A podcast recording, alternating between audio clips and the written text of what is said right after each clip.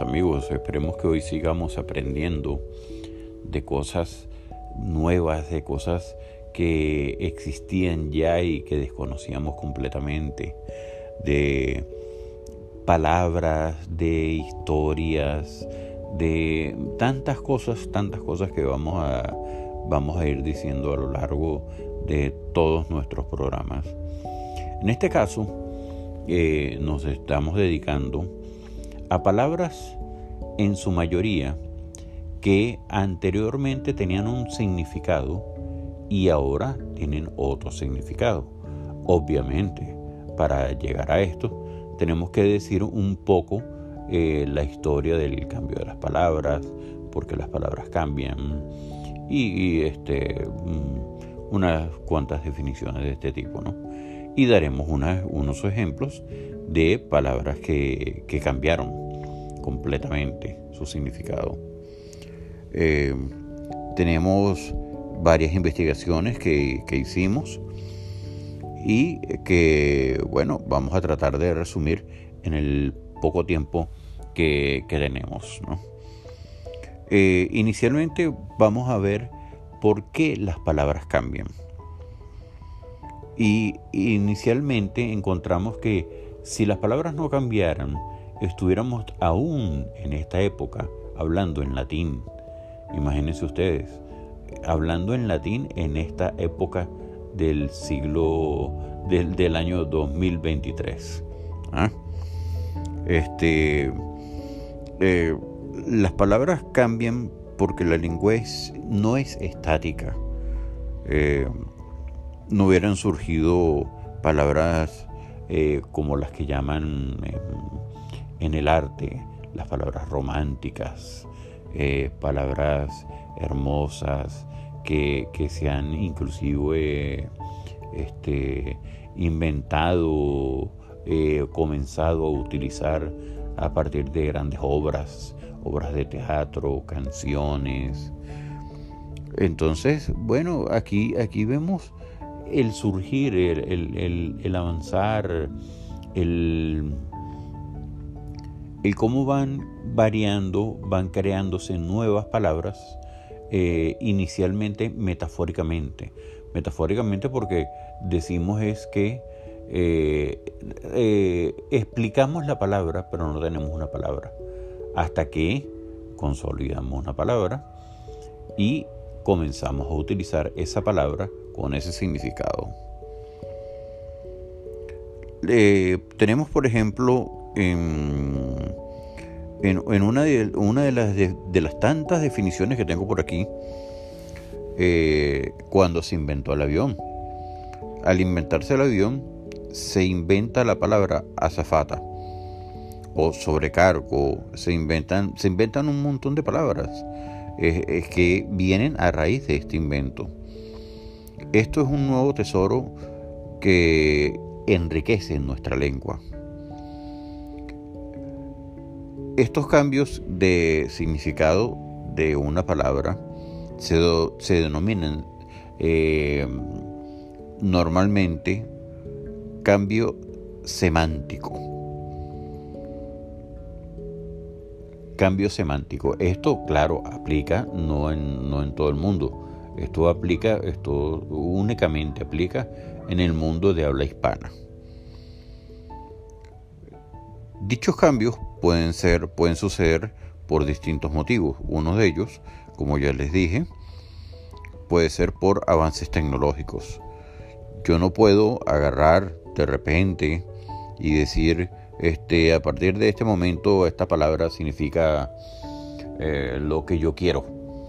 Eso no puede ser. Eso, eso tiene que venir eh, tras una cantidad de hechos, tras una cantidad de sucesos que ocurren eh, le van dando la semántica, que sería la, explicación a esa palabra que estamos buscando, hasta que llegamos a la palabra y se podría decir se institucionaliza, se legaliza, se hace como ya la palabra legal para, para ser utilizada y entonces comienza a ser una palabra de uso cotidiano. Aparece en los diccionarios, aparece en el lenguaje común y ya no hay que dar esa explicación de lo que uno quiere decir. Este, encontramos también muchas, aquí tengo un material grandísimo, grandísimo, me gustaría tener todo un programa pero de dos horas para poder, entonces estoy tratando de resumir lo más que, lo más que pueda, ¿no? Eh, palabras también eh, interesantes. Eh, ya dije la palabra por lo menos azafata. tengo un concepto por aquí de la autora Andreina Adelstein, profesora de lingüística de la Universidad de Buenos Aires. Ella nos dice, y ya hablando de tecnología avanzada, ella nos dice, ahora sabemos que los, que los agujeros negros son aglomeraciones de materia tan densa que no permite que se emita radiaciones, pero ¿por qué los científicos los llaman así? Pregunta ella. Y ella es la directora del diccionario, del diccionario mexicano de la lengua. Y lo que nos contesta es porque los radiotelescopios en que observan el cielo, en el momento único que aparece una mancha de estas negras, metafóricamente, como decíamos anteriormente, metafóricamente, es un agujero. Y entonces, por esto mismo, entonces se le, se le denomina, se le eh, bautiza y se comienza a hablar en el mundo científico como un agujero negro. Otra, otra cosa más que, podemos mencionar más aquí, que es eh, hacer un poquito más en el énfasis de por qué se crean las palabras. Como lo decíamos al principio, este fenómeno de hacer palabras nuevas viene por creaciones nuevas. Eh, creo, no, no, recuerdo ahorita si lo dije ya antes, pero eh, palabras como mouse, el ventana, un virus, eh, son palabras que, que, son actuales, son palabras que existían desde muchos años, pero ahora tienen otro significado y es más, ambas guardan, esas palabras guardan ambos significados. Para que vean, guardan ambos significados. No, no es que una tiene un nombre y otra tiene otro nombre, sino por la similitud a, a lo que hacen referencia, entonces se les mantuvo el significado, pero sabemos que estamos hablando de cosas totalmente distintas, de épocas totalmente distintas, de siglos totalmente distintos. Hay palabras, por ejemplo, que les voy a dar aquí eh, para, que, para que se asombren, ¿no? La palabra formidable. Formidable para nosotros, todos, todos, se les debe haber venido a la mente algo eh, estupendo, algo wow, este, este, maravilloso. Pero, este, estudiando la palabra, encontramos algo y es lo siguiente. Si algo que te sucedió de forma formidable, probablemente quizás decir que fue asombroso o fuera de lo común. Como lo define el diccionario de la, de la, lengua española mexicana, sin embargo, este adjetivo es, en un principio quería decir todo lo contrario.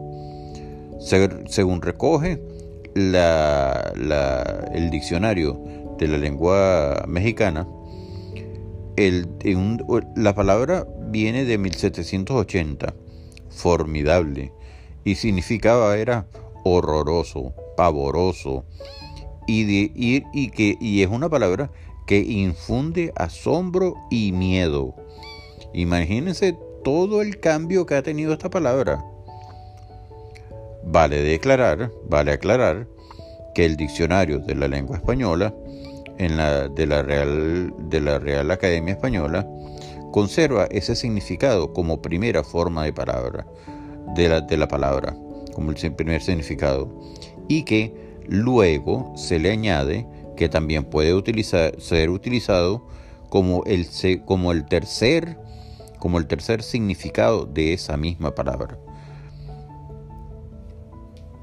Son, son cosas que, que, debemos aprender, son cosas que, son historias, son, son cosas que, que, nos nutren, que nos, que nos dan cultura general. Esta, eh, vamos a buscar aquí otra palabra que sea muy, muy, este, ah bueno, la palabra retrete. El retrete era simplemente una lata, era como una lata que se utilizaba en la parte más eh, recóndida de la casa. Eh, ustedes sabrán para qué, ¿verdad? Y este cambió su nombre. No, no cambió su nombre, sino que se modernizó, se utiliza ahora de otra manera. Ya no es un retrete, ya no es un, una lata donde se, hacen las necesidades, este, sino que ahora eh, tenemos un baño, tenemos duchas, tenemos, bueno, todo eso este, está formado alrededor del retrete, ¿ves? Entonces son, son palabras que eran usadas de, de alguna manera como de repente como muy despectiva. Tú no ibas a decir voy al retrete. Hoy, hoy en día si dices voy al baño, ya regreso, ¿verdad? Entonces son, son palabras que, que son dignas de saber su historia, de saber de dónde provienen. Aquí hay otra, hay una palabra que me llamó muchísimo la atención y no quería yo dejar de mencionar. La palabra trauma ya revestía eh, en el vocabulario de la medicina la palabra trauma, que solo, pero solo refería a un golpe, un daño físico. Eh, señala, es más, señala la lingüística, la, la señora Lara de la BBC Mundo, que ello es en la entrada, está en la entrada del diccionario de la Real Academia Española de 1895, que lo define como herida, porte lastimada, parte lastimada, herida, parte lastimada. Yo, yo lo entiendo, yo lo veo como un golpe prácticamente, más nada. Pero surge algo muy importante que hace un cambio en esta palabra. Definición que de trauma en el diccionario de 1895 del que se, que se moderniza, ese diccionario trae un cambio que es hecho sin, simplemente y, y, para que vean, el autor, el que sugirió que esta palabra no significara solamente un golpe, sino que significara algo mucho más, es el magnífico el doctor Sigmund Freud. Y él eh, dice que hay traumas mentales. No es un golpe mental, no es un golpe físico, un golpe en una pierna, un golpe en otra parte del cuerpo. Y para a partir de ese momento, entonces cambia el significado de la palabra. Hay traumas que son este, cutáneos, traumas de otro tipo y hay traumas mentales.